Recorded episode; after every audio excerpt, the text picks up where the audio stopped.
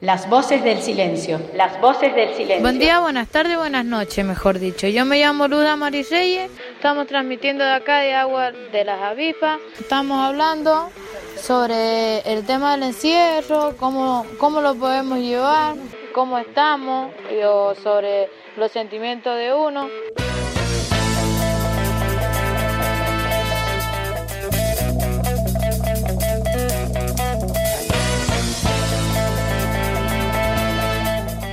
Siento acá, yo me siento muy triste porque yo extraño a mi hija, extraño a mis chicos, extraño a mi mamá.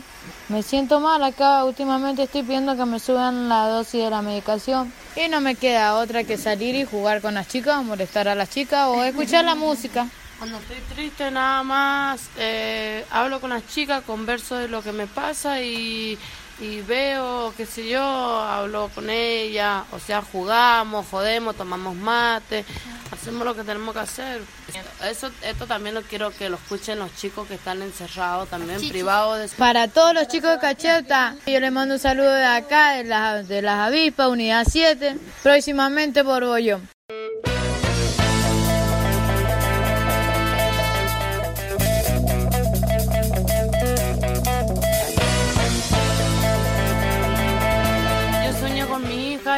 Calle y sueño con que cuando salga afuera tengo que ser una buena persona para quiero cambiar mi vida para mi hija, para que el día de mañana mi hija no sea como yo y que mi hija no la vea acá.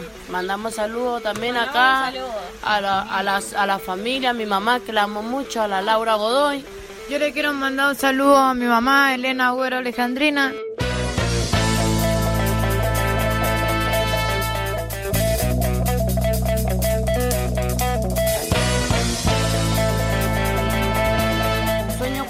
Acá, eh, trabajar, si Dios quiere, que consiga un trabajo, porque acá todos tenemos causa y no te dan un trabajo si no tenés primario.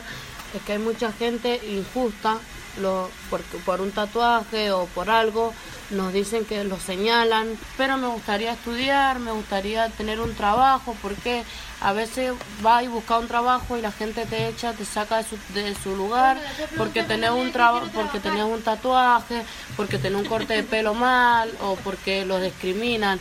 Y nosotros somos personas como ellos, nada más que con distintos, distintos ritmos de vida.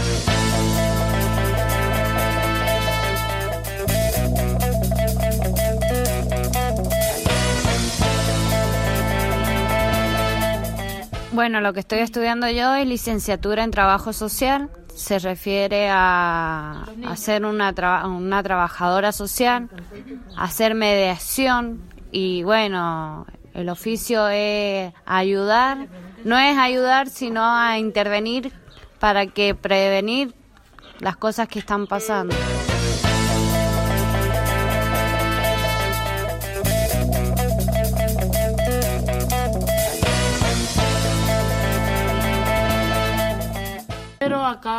Acá aprende muchas cosas, aprende lo que es el respeto, aprende, acá hay una política, en la cárcel hay una política, en la calle hay otra política. La política acá es eh, como que las chicas, no sé cómo le podría explicar que mm, acá valoramos más las cosas, valoramos nuestros hijos. Capaz que en un momento tu hijo le pegaste o le hiciste algo y acá te, te decís por qué hice esto, si yo a mi hijo lo, lo amo, a mi hijo, ¿me entiendes? Allá afuera teníamos auto, teníamos todo, quizás, viste, algunas y otras no, que y le prestamos atención a la plata, a todo, no a nuestra familia, a todo, y al estar acá adentro uno se arrepiente de esas cosas, pero ya es tarde. ¿Por, qué es tarde? Porque ahora te sentís rechazado por lo demás, porque cuando vos tuviste, lo rechazaste a esa persona.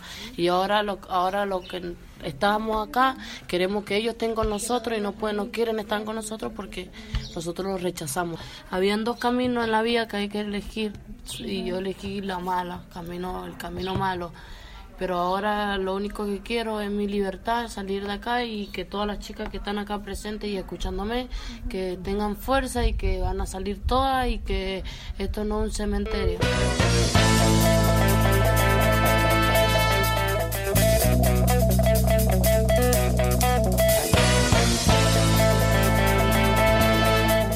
Chorro, calla la boca que tu silencio está tu libertad. Esta es una filosofía barata y zapatito de goma que nosotros se lo vamos a dedicar de acá de agua de las avispas.